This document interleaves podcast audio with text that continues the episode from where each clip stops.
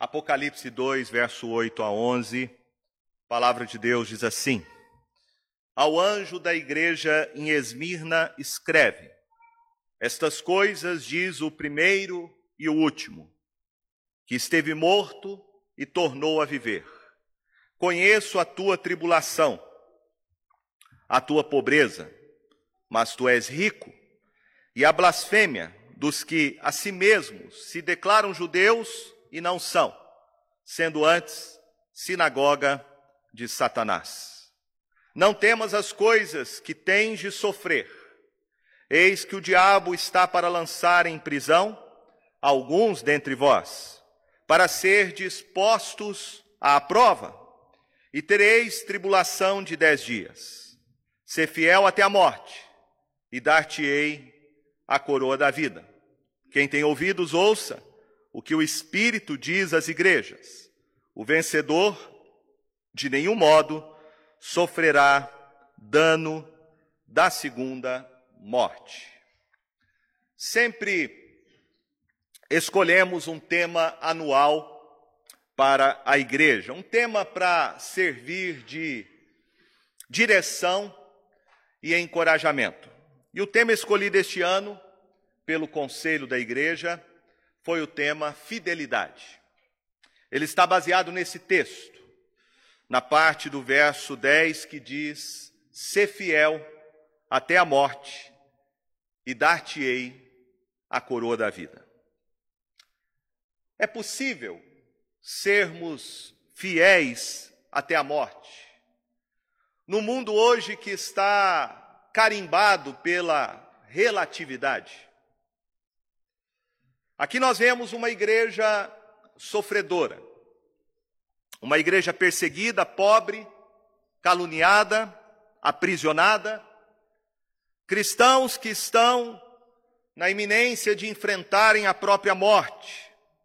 Mas nós vemos também uma igreja gloriosa, uma igreja que persevera mesmo em meio à perseguição.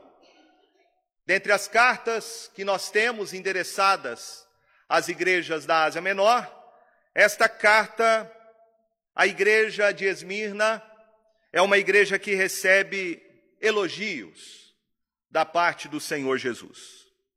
Essa igreja provavelmente foi fruto do trabalho missionário do apóstolo Paulo na sua terceira viagem missionária.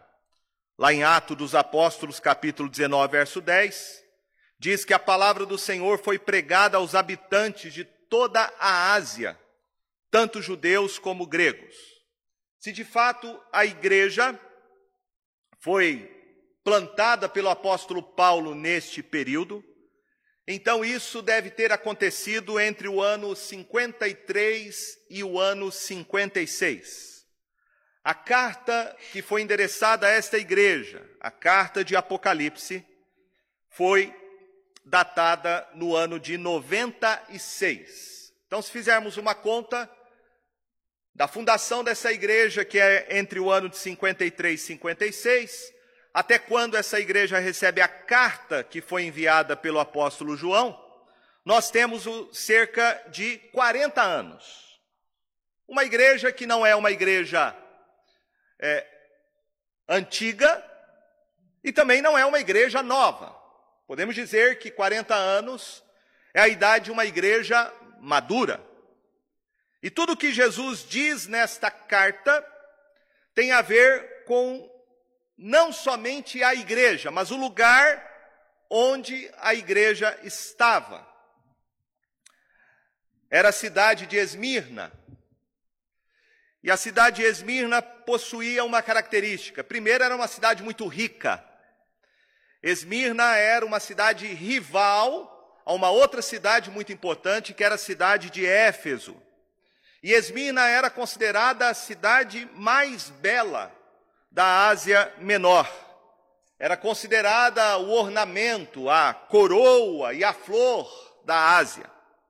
Esmirna era uma cidade comercial, uma cidade muito importante, porque ela ficava localizada e ainda existe hoje lá na Turquia, não com o nome de Esmirna, mas um outro nome, mas ela fica localizada num porto, num porto central que faz ligação com toda a Europa e com toda a Ásia. Então era um local estratégico.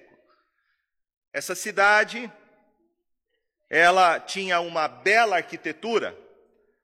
Os historiadores dizem que ela era cheia de templos adornados aos deuses romanos, a Cibeles, a Zeus, a Apolo, a Afrodite, a Esculápio.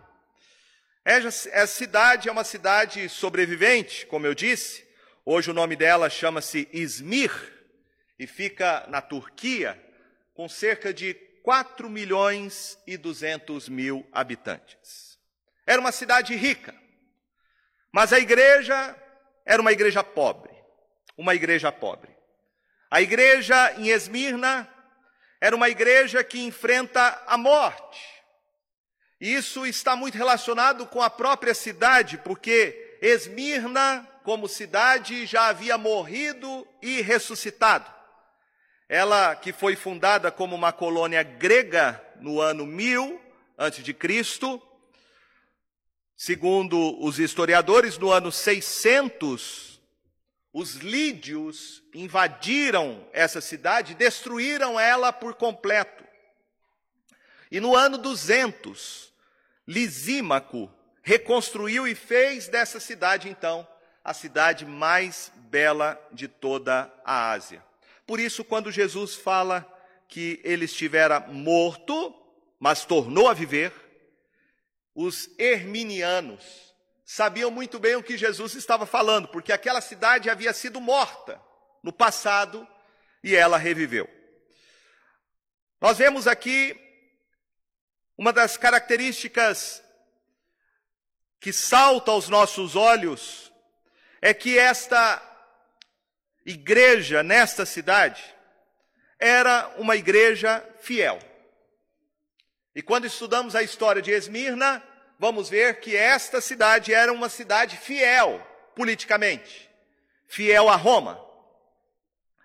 De todas as cidades orientais, esta era a cidade mais fiel. Muito antes de Roma se tornar a senhora do mundo, Esmirna já era fiel ao imperador. Foi a primeira cidade a construir um templo dedicado à deusa Roma. No ano 26 depois de Cristo, quando as cidades da Ásia Menor competiam o privilégio de construir um templo ao imperador Tibério, Esmirna ganhou de Éfeso esse privilégio. Por isso, quando Jesus fala que esta igreja é fiel e fiel até a morte, isso diz muito respeito à cidade de Esmirna, que era fiel ao Império Romano. Mas ser cristão em Esmirna era um grande risco. Um risco de você perder os seus bens, um risco de você perder até mesmo a sua própria vida e ser martirizado. A palavra esmirna vem de uma resina que é tirada de uma árvore, que é a mirra. A mirra é feita através de um processo de esmagamento, para se retirar a resina da planta. E a mirra era usado naquela época para fazer perfumes, para embalsamar corpos após a morte, ou usada como o incenso aromático. Então, essa igreja pobre, igreja caluniada, igreja perseguida, mas que só recebe elogios de Cristo, conseguia, em meio à perseguição, exalar o bom perfume do Senhor Jesus. Eu quero meditar com você nessa manhã sobre a fidelidade desta igreja e o que nós podemos aprender com ela. A primeira coisa é que precisamos ter consciência que no mundo que nós vivemos, como igreja do Senhor, enfrentaremos várias tribulações. E o cristão precisa estar preparado para enfrentar o sofrimento que virá. O texto nos fala no verso de número 9 que o Senhor conhecia a tribulação. Tribulação. Tribulação traz a ideia de um aperto, um sufoco, um esmagamento, um peso. A igreja estava sendo então duramente provada. Eles estavam sendo perseguidos, caluniados. E alguns estavam sendo levados aos tribunais romanos, sendo acusados de traição porque não adoravam ao imperador como seu Deus. Conta-se a história que no monte que existe nesta cidade, chamado Pacos, cerca de dois mil cristãos foram jogados de cima deste monte para serem martirizados, porque não negaram a sua fé no Senhor Jesus Cristo, declarando o imperador como seu Senhor, como seu César. Nós temos que ter consciência, meus irmãos, que neste mundo nós vamos sofrer tribulação. O Senhor Jesus avisou os seus discípulos acerca disso. Quando ele vai se despedir dos seus discípulos, ele diz: Assim como o Pai me enviou, eu envio vocês. Mas eu envio vocês ao mundo que vai odiá-los, como odiou a mim. O apóstolo Pedro, que escreveu as suas cartas, ele escreve as cartas a cristãos perseguidos no tempo de Nero. E Pedro vai dizer que não é para nós ficarmos surpresos quando experimentamos a perseguição. O apóstolo Paulo, quando ele escreve a sua carta ao jovem pastor Timóteo, em 2 Timóteo 3,12, ele diz que aqueles que quiserem viver piedosamente em Cristo Jesus sofrerá perseguições. Então, como cristão, não espere reconhecimento dos homens. Se você é um discípulo de Cristo, não coloque a sua expectativa. Não espere aplausos do mundo. Porque o cristão, em maior ou menor medida, sempre vai ser criticado. Ele sempre vai ser rejeitado pelo mundo por causa da sua fé no Senhor Jesus Cristo. O Senhor Jesus diz que conhece a tribulação da igreja em Esmirna. Mas também sabe que esta igreja era uma igreja pobre. Ele diz: Conheço a tua pobreza. Era uma igreja pobre. E pobreza não é maldição. Jesus diz em Lucas 6:20: Bem-aventurados os pobres os humildes. Tiago 2,5 diz que Deus escolheu crentes pobres do mundo para serem ricos na fé. E há duas palavras para pobreza. A primeira palavra fala de pobreza total, pobreza extrema. Diz respeito a você não ter absolutamente nada ao mendigo que está agachado pedindo uma esmola. Mas há uma, uma, outra pobreza, que é pobreza daquele que carece do que lhe é supérfluo. A pessoa é pobre, mas ela não é miserável. A palavra pobreza que nós encontramos aqui descrita, referente a esses crentes em Esmirna, é uma igreja que estava sofrendo uma pobreza extrema. Uma pobreza que os levava a ter carência das coisas básicas da vida. E esta pobreza dos cristãos em Esmirna era um efeito colateral que eles estavam sofrendo da perseguição. A pobreza vinha de várias razões. Primeiro, a maioria dos cristãos, no primeiro século, eram pobres, eram de classes baixas. A maioria dos cristãos eram escravos, pessoas humildes, simples, trabalhadores. Os crentes, por causa da sua fé em Jesus Cristo, eles eram perseguidos economicamente. Hebreus capítulo 10, verso 34 fala que muitos cristãos tiveram seus bens expoliados. Muitos cristãos tinham seus bens confiscados pelo Estado romano. E esta é uma estratégia que o diabo usa ao longo da história.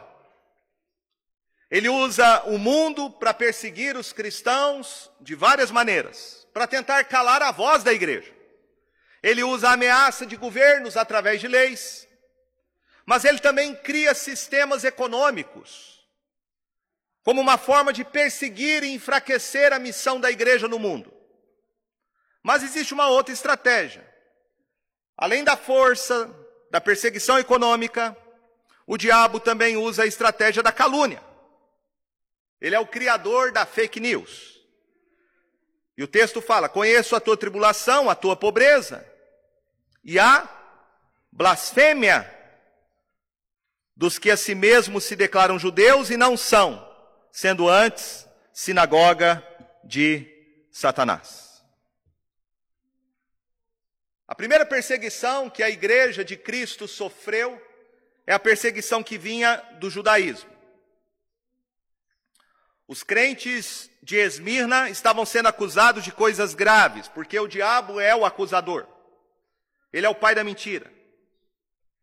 E eles estavam sofrendo forte acusação da sinagoga que se reunia naquela cidade. Por isso, Paulo usa essa expressão, sinagoga de Satanás. Aqueles judeus que se reuniam na sinagoga tramavam planos para enfraquecer os cristãos que declaravam que Jesus Cristo é o Messias prometido. E eles certamente estavam levantando calúnias contra esses cristãos diante do tribunal romano. Haviam várias calúnias que eram faladas contra os cristãos. Diziam que eles eram canibais. Pelo fato do, dos crentes celebrarem o pão e o vinho e declararem que era o corpo e o sangue de Jesus, diziam que eles comiam carne humana. Diziam que os cristãos eram imorais, por celebrarem a festa ágape, a festa do amor. Falavam que o cristianismo dividia pessoas, uma vez que as pessoas se convertendo a Cristo Jesus eram perseguidos até mesmo pelo, pela sua própria família. Por isso dizia que o cristianismo divide o casal, divide pai e filho. Acusavam os crentes de ateísmo, isso era uma acusação feita, não pelo judaísmo, mas pelo paganismo. Diziam que eles eram ateus, porque, como não adoravam os ídolos do Império Romano, diziam que os crentes não acreditavam nas divindades. Acusavam os crentes de deslealdade. Diziam que era um grupo subversivo e um grupo que tinha que ser eliminado da sociedade romana porque causava uma séria ameaça à estabilidade do governo romano. Uma das maneiras que Roma encontrou para preservar a sua unidade, manter o seu poder, foi aquilo que era chamado culto ao imperador. Todo cidadão romano tinha que declarar fidelidade absoluta a César. César era o seu senhor. Os cristãos se recusavam a dizer isso. Os cristãos se recusavam a se curvar diante do César, a declarar que era senhor da sua consciência.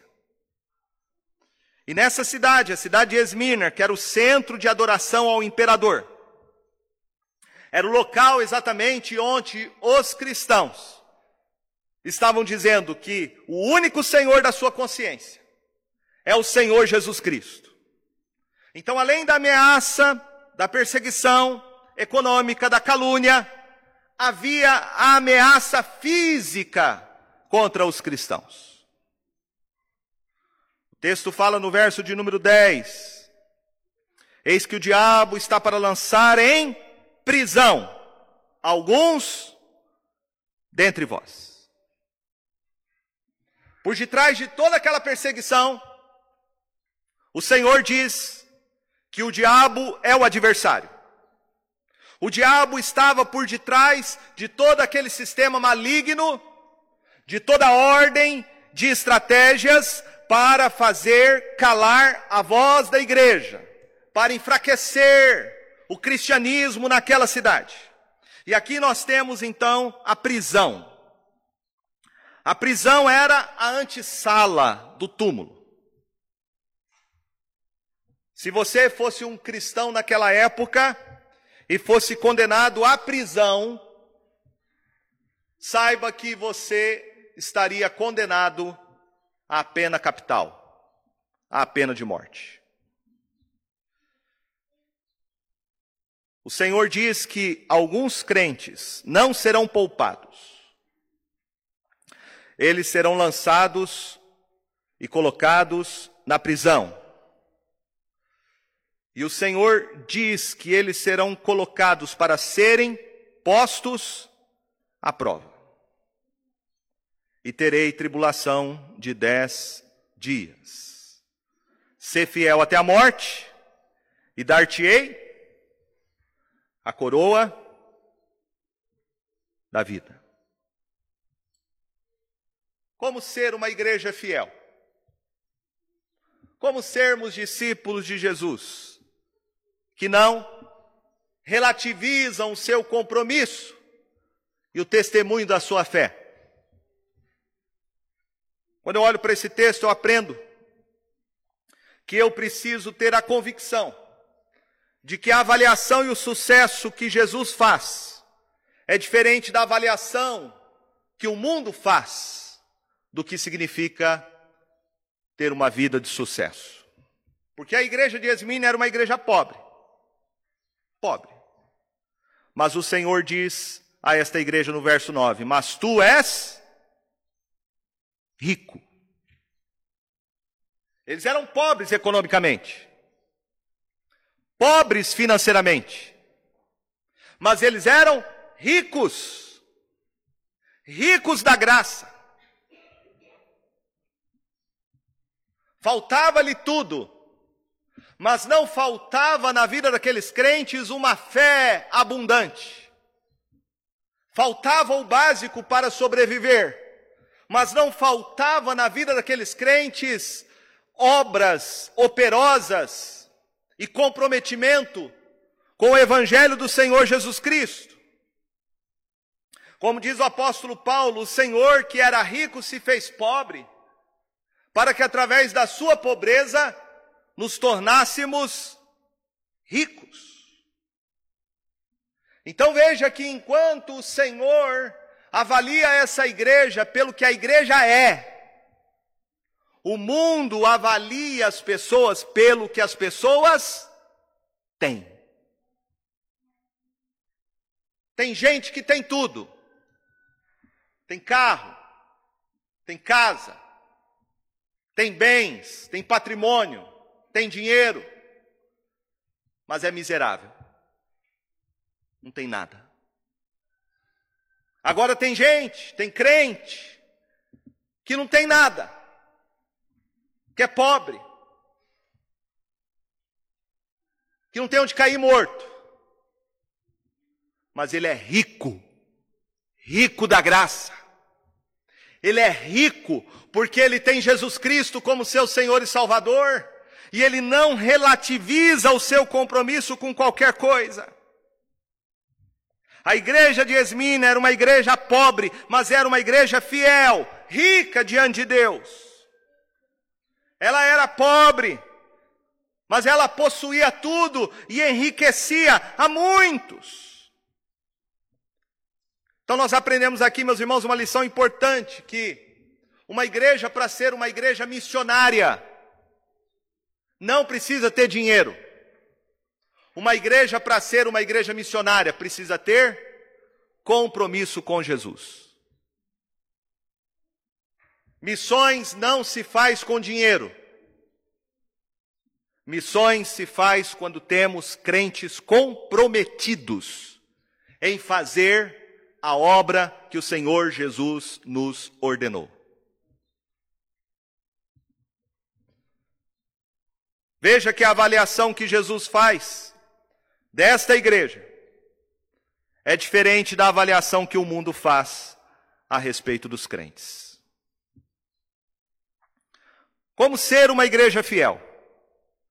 Em segundo lugar, nós aprendemos aqui nesse texto que para ser uma igreja fiel nós precisamos estar prontos para honrar o nome de Jesus em qualquer situação. Como lemos o verso 10, o Senhor diz que o diabo vai lançar alguns crentes na prisão. E a prisão seria um teste. A prisão seria uma prova, diz o texto aqui. Então, com isso, o Senhor quer nos ensinar que às vezes, os momentos mais difíceis são os momentos onde você encontra mais encorajamento para sua alma. Aqueles cristãos que estavam para ser lançados na prisão, e parece que era por pouco tempo dez dias. Não sei se refere-se a dez dias exatamente ou a um período curto de tempo. Mas o Senhor diz que eles serão colocados à prova prova. Então aprenda uma coisa aqui interessante. Jesus pode usar as situações mais difíceis da vida. E ele sempre estará no controle de todas as situações. Com a finalidade de provar a nossa fé. Com o propósito de fazer você crescer espiritualmente Ele é soberano sobre todas as coisas. E ele é soberano, inclusive, sobre o diabo. O texto deixa claro, quando diz que eles serão postos à prova, não é pelo diabo. O diabo é apenas um instrumento usado nas mãos de Jesus para provar a fé daqueles crentes. Não existe, eu acredito, não existe o lugar de maior prova para a vida de um cristão que seja o martírio. Quando você é jogado num calabouço, quando você é torturado,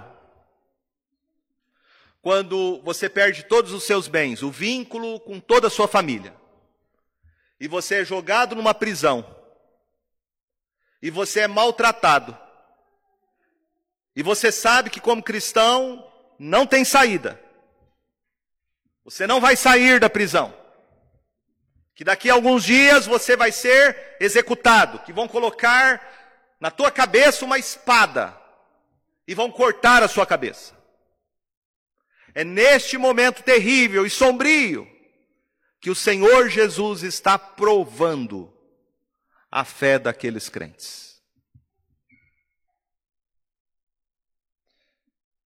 Então, quando eu e você passarmos por momentos onde a providência se apresenta de uma forma ameaçadora, quando você olhar para a providência na sua vida e ver uma cara carrancuda, Saiba que o Senhor Jesus está permitindo você ser provado, você ser testado, para exatamente você examinar onde está o seu maior tesouro. Quem é o Senhor realmente da sua vida? Onde você coloca a sua esperança? Veja que o Senhor Jesus encoraja aqueles crentes diante da perseguição que esta igreja estava sofrendo. Como ele encoraja? Primeiro, ele diz no verso de número 9: Conheço Conheço a tua tribulação, a tua pobreza, blasfêmia. Eu conheço. E ele diz no verso 10: Não temas as coisas que tens de sofrer. Jesus encoraja essa igreja. Ele encoraja essa igreja porque ele conhece. Ele sabe o sofrimento que essa igreja estava passando. Como João tem a visão em Apocalipse 1, verso 13 e 14, ele é aquele que anda no meio dos candeeiros. E os candeeiros representam a igreja. Ele conhece. Ele conhece a sua dor. Ele conhece o seu sofrimento. Ele conhece a angústia. E Jesus permite o sofrimento do seu povo para provar, não é para destruir. É para fazer com que a sua fé amadureça, que você se desenvolva, cresça espiritualmente. O apóstolo Pedro, escrevendo a sua carta para cristãos perseguidos, em 1 Pedro 1, 6, ele diz: Nisso exultais, embora no presente, por breve tempo, se necessário, sejais contristados por várias provações, para que, uma vez confirmado o valor da vossa fé, muito mais preciosa do que o ouro perecível, mesmo apurado por fogo, redunde em louvor, glória e honra na revelação de Jesus Cristo. Veja que Pedro diz que as provações, elas são como um fogo que apura a preciosidade da nossa fé. Assim como o fogo tira as impurezas do ouro, Pedro diz aqui, que as provações vão purificar a sua fé. Tiago, escrevendo para cristãos que estavam sofrendo adversidades, ele diz no capítulo 1, verso 2: Meus irmãos, tende por motivo de toda alegria o passardes por várias provações, sabendo que a provação da vossa fé, uma vez confirmada, produz perseverança. Ora, a perseverança deve ter ação completa para que sejais perfeitos e íntegros em nada deficientes. Então o Senhor está no controle de toda e qualquer situação. Esta igreja está sendo provada. Alguns crentes vão ser lançados na prisão e experimentarão martírio. Mas o Senhor está dizendo que todas essas coisas são para o aperfeiçoamento e o crescimento espiritual na vida daquela igreja. O Senhor Jesus está no controle de tudo. E por isso que ele diz: Não temas as coisas que tens de sofrer. Não temas porque o sofrimento é certo. Não temas, porque o sofrimento será limitado. Não temas, porque o sofrimento será breve. Nós podemos passar pelo sofrimento e permanecermos fiéis,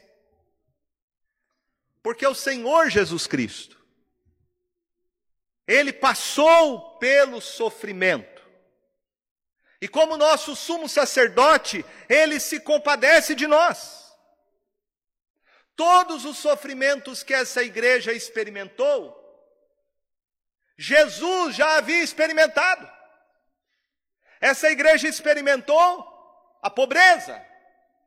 Jesus viveu pobre a vida inteira, não tinha onde reclinar sua cabeça.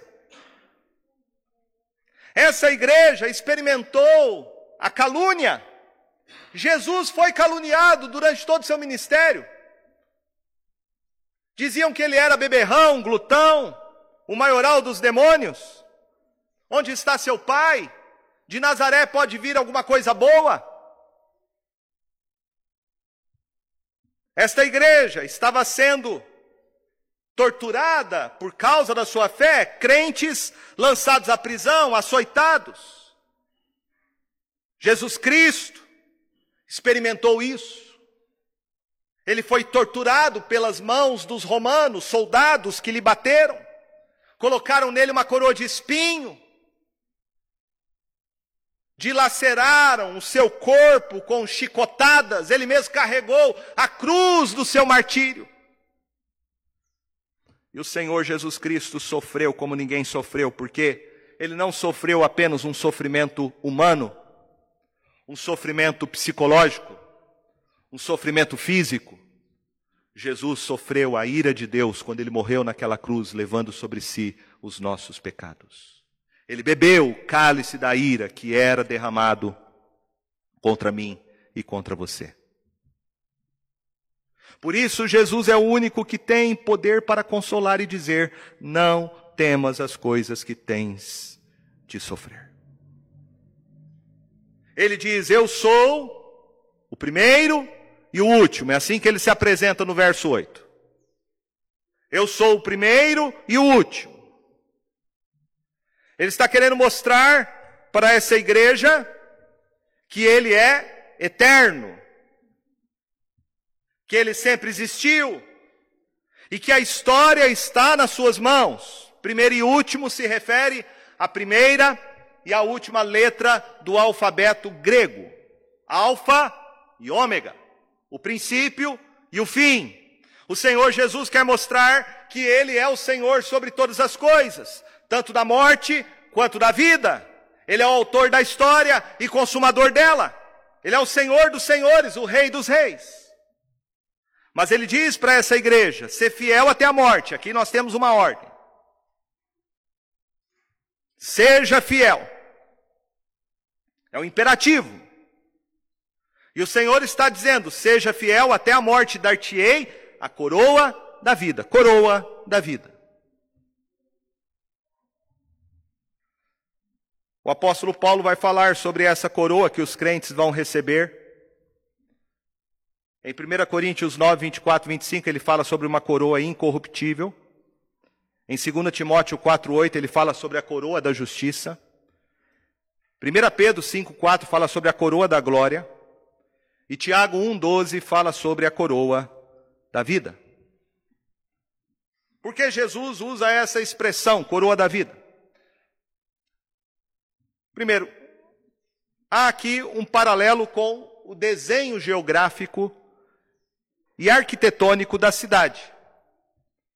Esmirna, pela sua localização, lembrava uma coroa.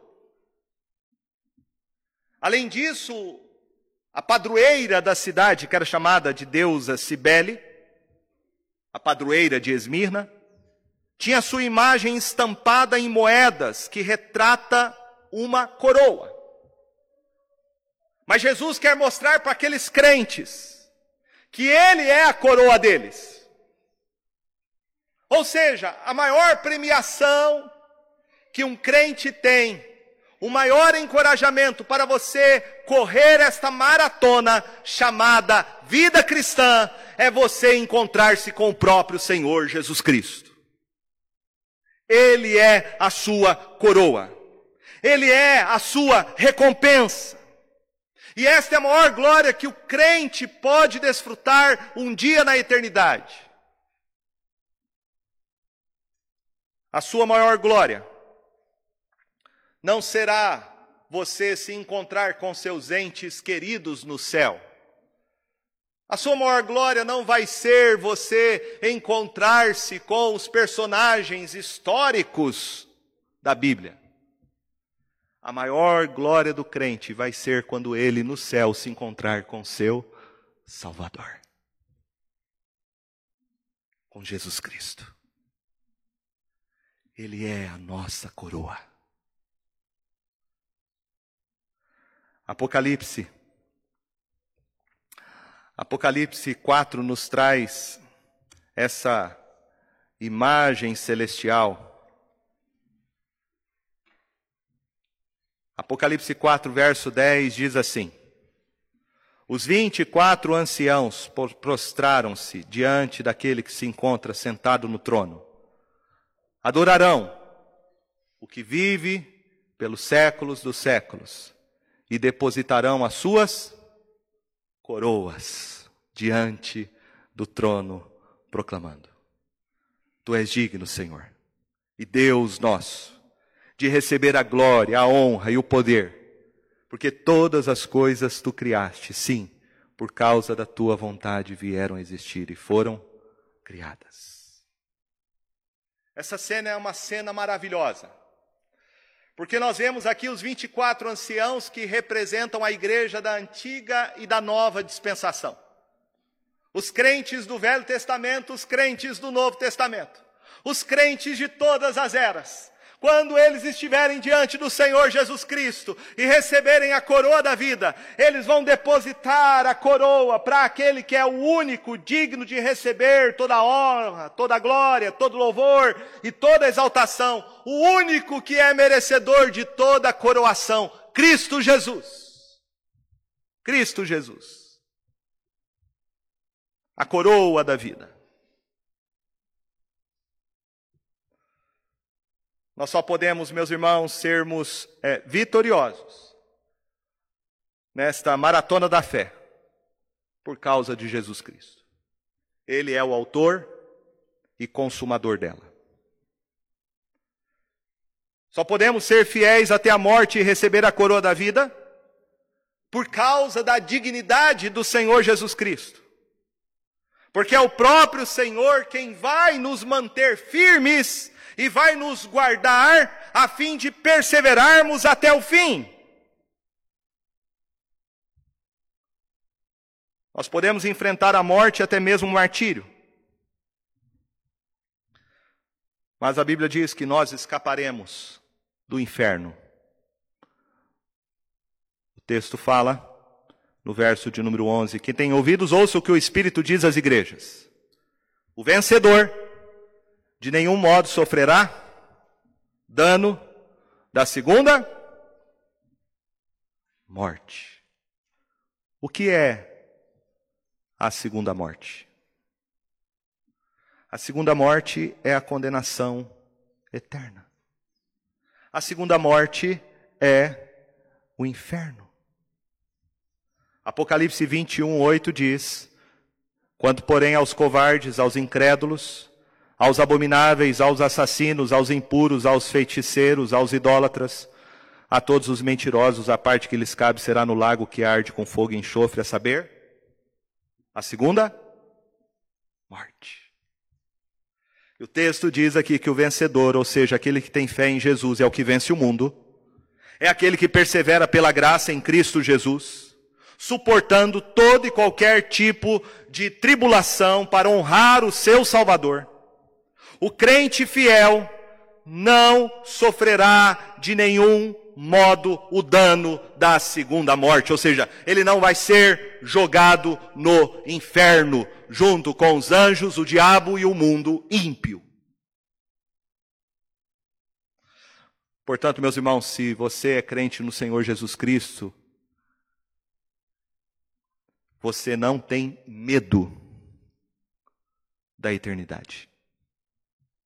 E se você não tem medo da eternidade, você não tem receio de viver a sua fé em Jesus Cristo até a sua morte. Porque se você não tem medo da eternidade, nada neste mundo pode roubar a sua fé em Jesus Cristo. E para terminar aqui, eu quero fazer um registro histórico sobre a fidelidade da igreja em Esmirna. A tradição conta que houve um pastor nessa igreja chamado Policarpo. E Policarpo era discípulo do apóstolo João. Ele chegou a ser o pastor da igreja em Esmirna. E é muito interessante nós vermos o testemunho de Policarpo e a situação que a igreja de Esmirna estava enfrentando. Porque Policarpo, como pastor dessa igreja, foi um cristão fiel. Foi um líder exemplar.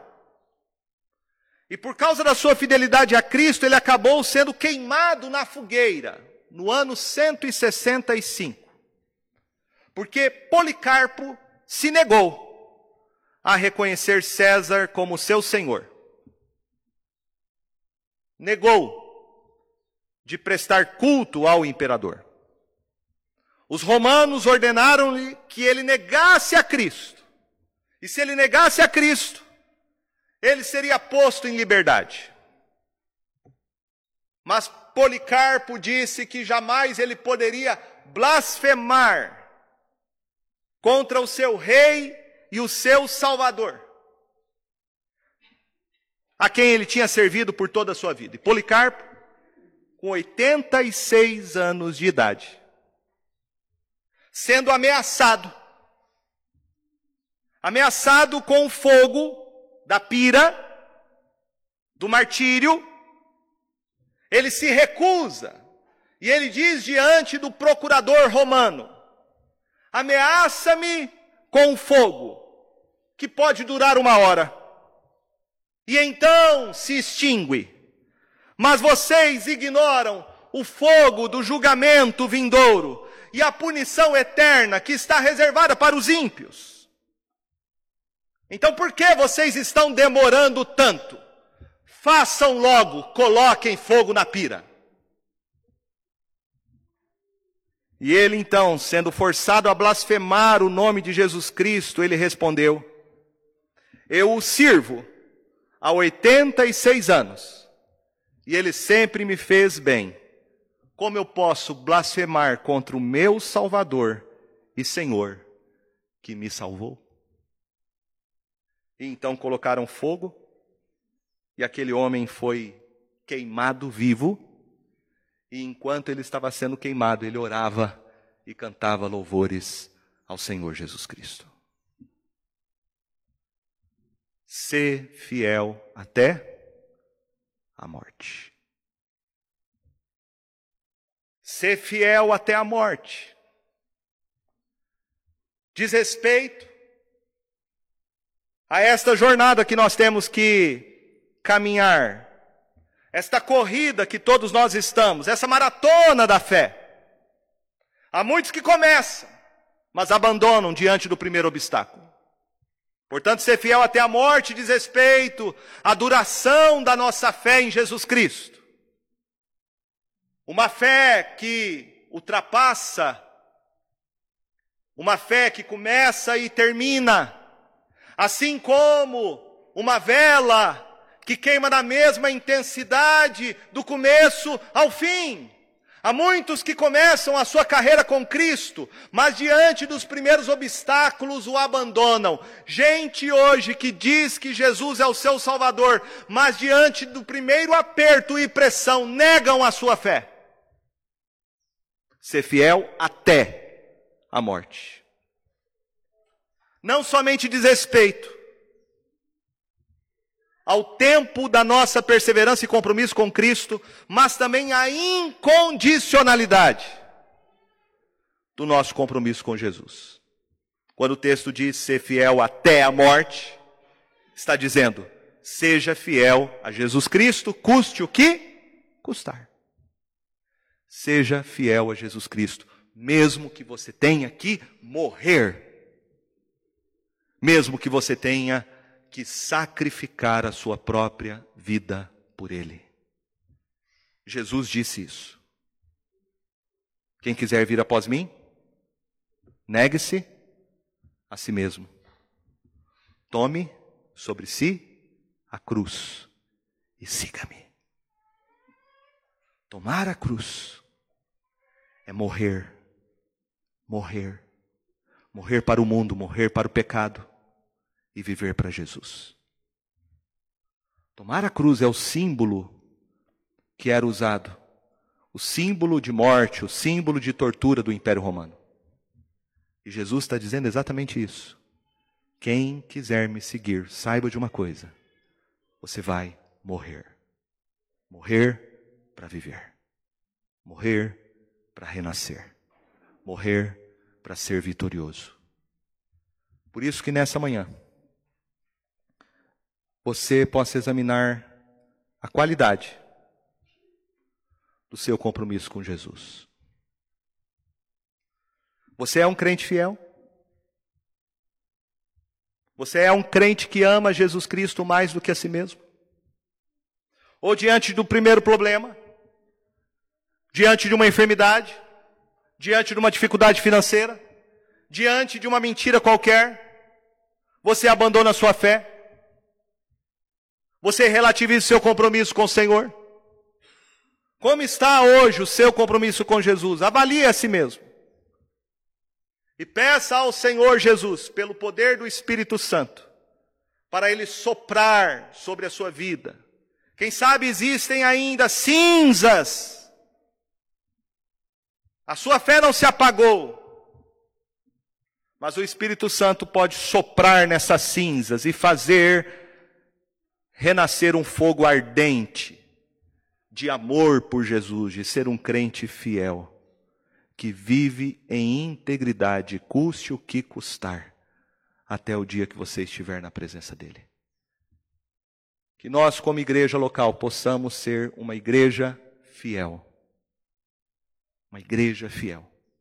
Fiel até a morte, sabendo que receberemos do Senhor Jesus a coroa da vida. Amém?